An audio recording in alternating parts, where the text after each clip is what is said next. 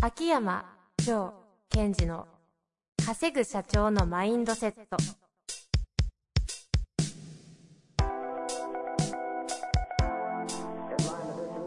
なぜ一流の経営者たちはぶつかる壁を次々と越えられるのかそこに隠されたマインドの正体ポッドキャスト「稼ぐ社長のマインドセット」は上場企業から中小企業までエグゼクティブコーチングトレーナーとして人材開発を行ってきた秋山城賢治が経営や人生で役立つマインドの本質について分かりやすく解説します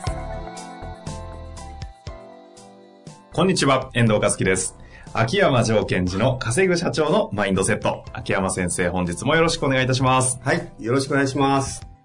さあ、質問に行きたいと思いますが、はい。早速よろしいですかえーっと、ちょっと今日ね、えあの、最近、最近えはい。ちょくちょく、こう、ハマってることがあるんですが、お、ハマいいでっすてるまでないですけどね。はい、はい、はい。今日もそうなんですが、ポッドキャストの収録の日っていうのは、こう、朝早く来るじゃないですか。はい。そうすると、私普段は、あの、満員電車ってあまり乗る機会がないんですがええ、収録の時だけ、割とこう、混んでるわけですよ。うんうん。で混んでてこうあなんかみんなこうちょっと先立ってるなみたいなことを感じながらいられてくるんですけどですねよね。はい戦いですからね。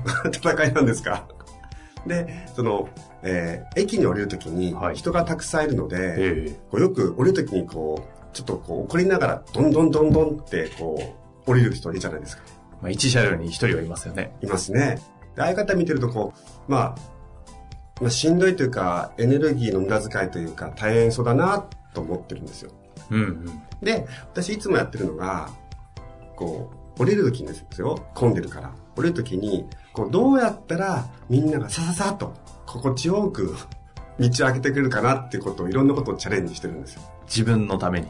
まあまあそうだし、まあこう、まあ相手を動かすってじゃなんですけど、はい、はい。こうどうアプローチすると人はどう動くのかみたいな。ほうほうほうほで、今日はですね、あの、なかなかうまくいったので、面白かったです。う。どうやってやるんですか今日は無言でしたね。何ですかその、モーゼの樹海みたいな。いやいやいやいや、いや、あの、自分が降りる駅に着いた瞬間に、ちょっと先に私立ってたんですけどね、はい当然。あの、降りますよっていうのをパッと、その出口の方、扉の方向いたんですよ。たたまたま近くにいた女性がそれを気づいたんですね。うん。あ、気づいた後それを使おうと思って、気づいた瞬間に、ペコって頭を下げたんですよ。このイケメン降りるぞと。いやいやいや、そんなの関係ないじゃないですか。ペコッと。そうすると、彼女は私が降りるってことに気づいたことを気づいてくれたって彼女は受け取るわけですよ。うんうん。ちょっと、私がペコッと頭を下げると、その彼女がスッと体を動かすんですよ。うんうん。そうすると、その彼女がスッと体を動かしたのを隣の人が気づいて、スッ、スッ、スッ、スッって言ってこう、ドミノ倒しのように。ドミノ倒しじゃないですか。道が混んでるのに、扉まですーっと道が開いたので、あありがとうございますってニコニコこうしながら降りて本当ですかそれ。本当ですよ本当ですかもう詐欺師みたいですね。いやいやいやいすや。ごいですね。やっぱこう、毎回やり方違うわけですよ。その答えてないから。もただ自分がある動作をした時に、その動作に対して、近くにいた人がどう反応したか、その反応を、こう、うまく利用し、するっていうのをちょっと遊んう でる。今言いながらちょっとニヤニヤしてるじゃないですか。えーちなみに他の技はあと1個ぐらい。あの、他の技の場合は、こう、こうパッと動くと。時におじさんとかいて、はい。もうなんか、いかにも疲れてるみたいな。うんうん。朝から。はい。で、なんかもう動きたくないぞみたいな。ああ、いますね。その時は、こう、なんていうのか、あの、すいません、降りますって言うと、どこでやろうと。そう。だって分かってるわけじゃないですう。かんうん。だから降りますっていうのはどういうことかというと、降りるから察してそこを動けっていう。相手の動作の言葉を使ってないと分かりますうんうん。すいません、降りますって言うと。それよりも、えっと、そういう場合は、あすいません、通してください。通してもらえますかと。ああ、主体が向こうになるんですか、そうすると、えっと、許可を私はもらってるっていう言葉になるじゃないですか。えええええすいません、通してください。あ通してもらえますかって言うと、あ、いいよ、みたいな。ちょっと向こう気分が良くなるえ。うーん。何ですか、これ。これ、満員電車だけで一本いけそうです ね。収録。ああ。あの、それがこう、ししおばさま方の時はどちらかというと、すいません、あの、降りますって言うと、あ、はいはい、降りるよね、みたいな、こう、気持ちを察してくれるので、ああ、はあ、はその、と自分の希望を言うと動いてくれるパターンと、相手に対してきちんとお願いするパターンとか、こう、その時の状況を見ながら、こう、あ、今日は気持ちよく行ったとか、あ。あ、じゃあ結構周りの隣に近くにいる人とかがどういう方かを一旦観察して、それに対していろいろこあ、そうですね。その時にポイントは、まず最初は私が動くことです。降りるという動作をすることに対して、近くにいた人が、そこに対してどういうレスポンスしたか。う、そのレスポンンスをどう使えばいいかっていう。今度秋山先生と一緒に乗る満員電車の会やりましょう よ。何ですか、それ。ここに対してどうやるかっつって、あーって降りた後にみんなで反省会 する。いやいや、ちょっともう少し喋っていいですかえ、じゃあもちろんですよ。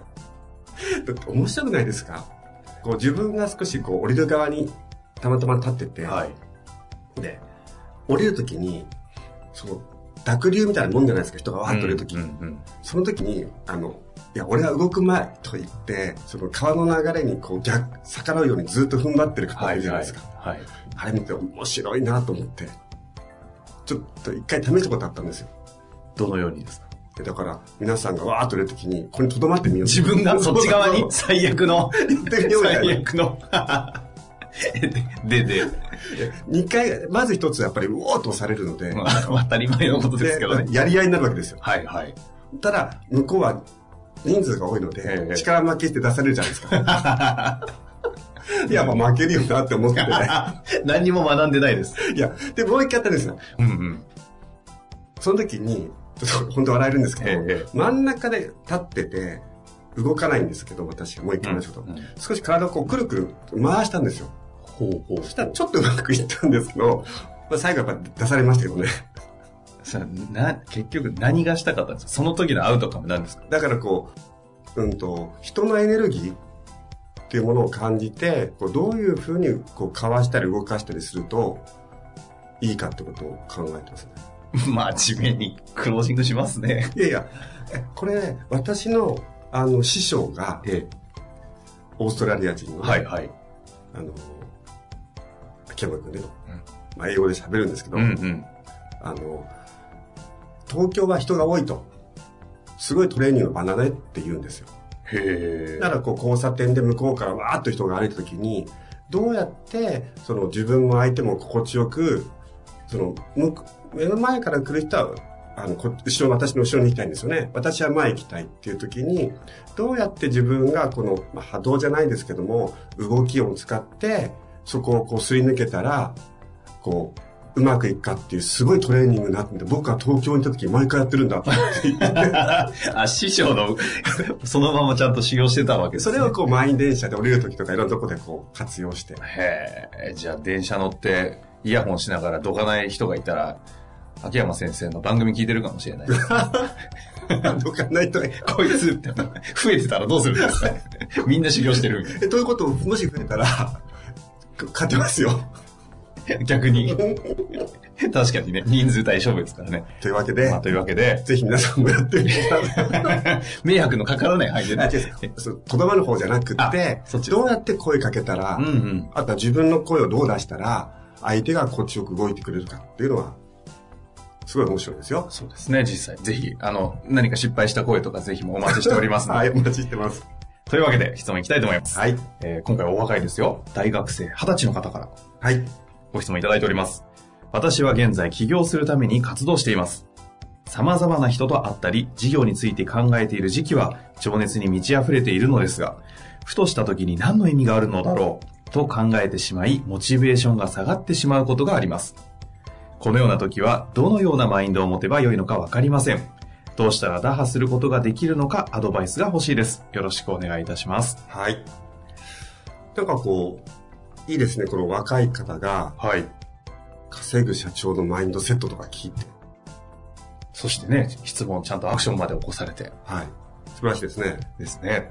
でもこういう方がたくさん増えると面白いと思います。えーそんな中、えっと、彼が悩んでるのは、まあ、えっ、と、何がこう彼の中で引っかかってるかっていうと、ある時間帯は、すごいこう自分が情熱的になって、ある時間帯はその情熱的にならない、そのモチベーションが下がってしまうっていうことで、こう、そのちぐはぐ感を感じてるように聞こえてきますね。うんうん。で、まあ、一つ普通に答えると、その、まあ、まだ二十歳ですので、モチベーションが上がろうが下がろうがやってみるっていうのは、まあいいんじゃないのかなと。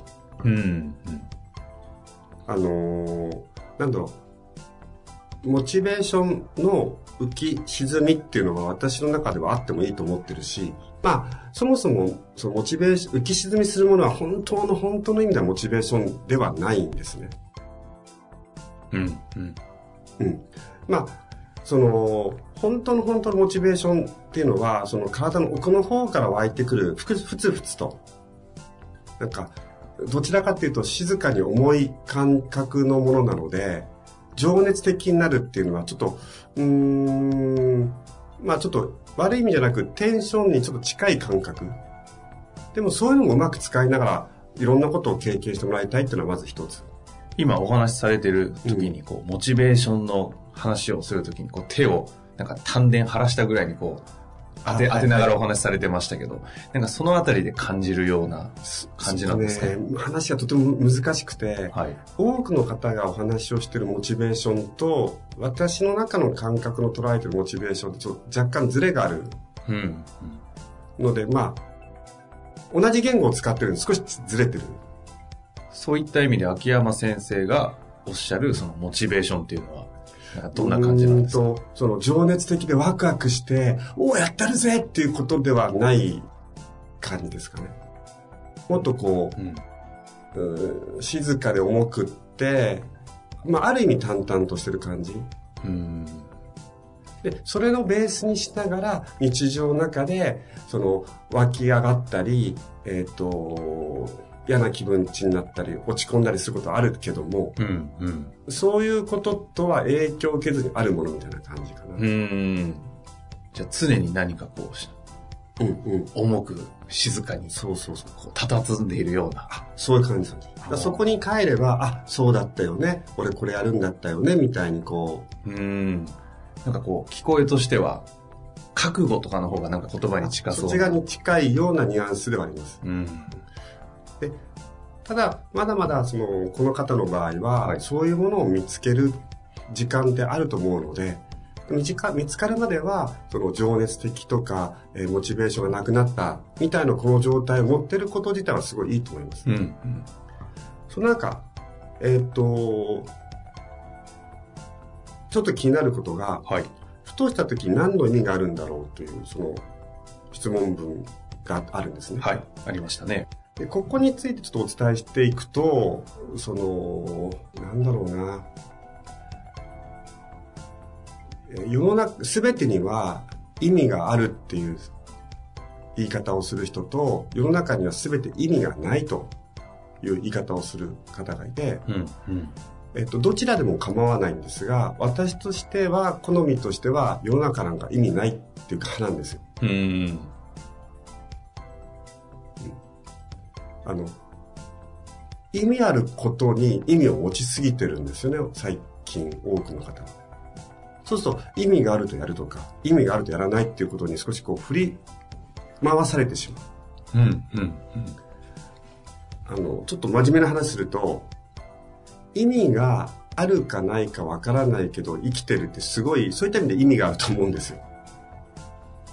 意味なんかあろうが、意味なんかなかろうが生きてるってすごいこう、意味があるっていうか、価値がある気がするんですよね。だから、その、意味があるからやる、意味がないからやらないっていうことに、あまり振り回されすぎないでほしい。で私の場合は、まあえー世の中になんか意味がないので自分なりの意味付けをしていくっていうのが割と好きなんですうん。うん。うん。うん。あこれはどういう意味があるんだろう私としてはとですからあの世の中には意味がないっていうのは悪い意味ではなくって自分なりの意味付けをしなくちゃいけないんですよとそこからこう逃げないでやってもらいたいなって気がしますねおーまあ、そんな中でこの方がうんその意味がない、まあ、前提でいくとして意味がないものに意味があるように見出し、なんかこう歩めるためにこの方が今このタイミングでなんかできることがあるとするならばなんかどんな感じなんですかね。あのーそうですね、多分、いろんな人と会ったり、事業について考えてるときは情熱的になるって、これ何が起きてるかというと、外的刺激を受けて、自分の中でこうメラメラ燃えてるんですね。ああ、ほうほうほう。うんうん。それはそれで、それを使って、うおーってやりきってもらいたいですね。うんうん。で、たまにこう、あ、なんかこう、意味があるのかなとかと、こういうふうに落ち込んじゃう場合があるって言いますけども、そうしたら自分がどうやったらまたその情熱を再燃できるかっていうやり方を自分なりの中で見つけてってほしいんですよ。うん。で、そういうことを繰り返していくと、えー経験も積んでいくと、ある時に、その私が言うその覚悟にいたモチベーション、真のモチベーション、その自分がどうしてこれをやっていきたいかっていう本当の意味が見つかるので、それまでは、その、モチベーションの浮き沈みの中でやってくださいと。うん言い切りましたね。はい。まあ、というわけでね、すごいこう優秀な方でしょうからね。うん。ね。で、あと、今ふと思ったのは、いそのモチベーションが情熱的になったり、それから、えっ、と、モチベーションが下がってしまったりと。で、そのアップダウンをする、してるってこということに、もし意味付けをするならば、それはどんな意味なのかなってことも一緒に考えてほしいですね。うん。でもとても濃い、あの、二十歳の時間を過ごしてる気はすごいしますね。そしてその、そういった悩みの中で、この秋山先生にこの言葉をもらってる二十歳の方っていうのもまた、どんな二十歳だよと思いますよ。でそこにね、意味はあるじゃないかみたいな。そうですね。まあ、それを意味を見出せる方でしょうからね。ぜひ行かせていただいて、あの、今年はどこかのタイミングで、あの、経営者の方だけではなく、秋山先生の、こう、いろんなものに触れる場みたいなものが、こう、し春過ぎぐらいですかね。はいあの、企画されてるというふうに聞いておりますの今でね着々と練って。ますので。ぜひね、そこういう方にはね、そういうところを活かしていただいてね、秋山先生とも直接もしくはね、間接的にも触れる場所になるでしょうから。また、ポッドキャスト等でもそのあたりリリースしますので、はい。ぜひね、活かしていただきたいなと思っております。というわけで、秋山先生、本日もありがとうございました。はい。ありがとうございました。本日の番組はいかがでしたか番組では秋山城賢治への質問を受け付けております。ウェブ検索で秋山城と入力し、検索結果に出てくるオフィシャルウェブサイトにアクセス。その中のポッドキャストのバナーから質問フォームにご入力ください。また、オフィシャルウェブサイトでは無料メルマガも配信中です。ぜひ遊びに来てくださいね。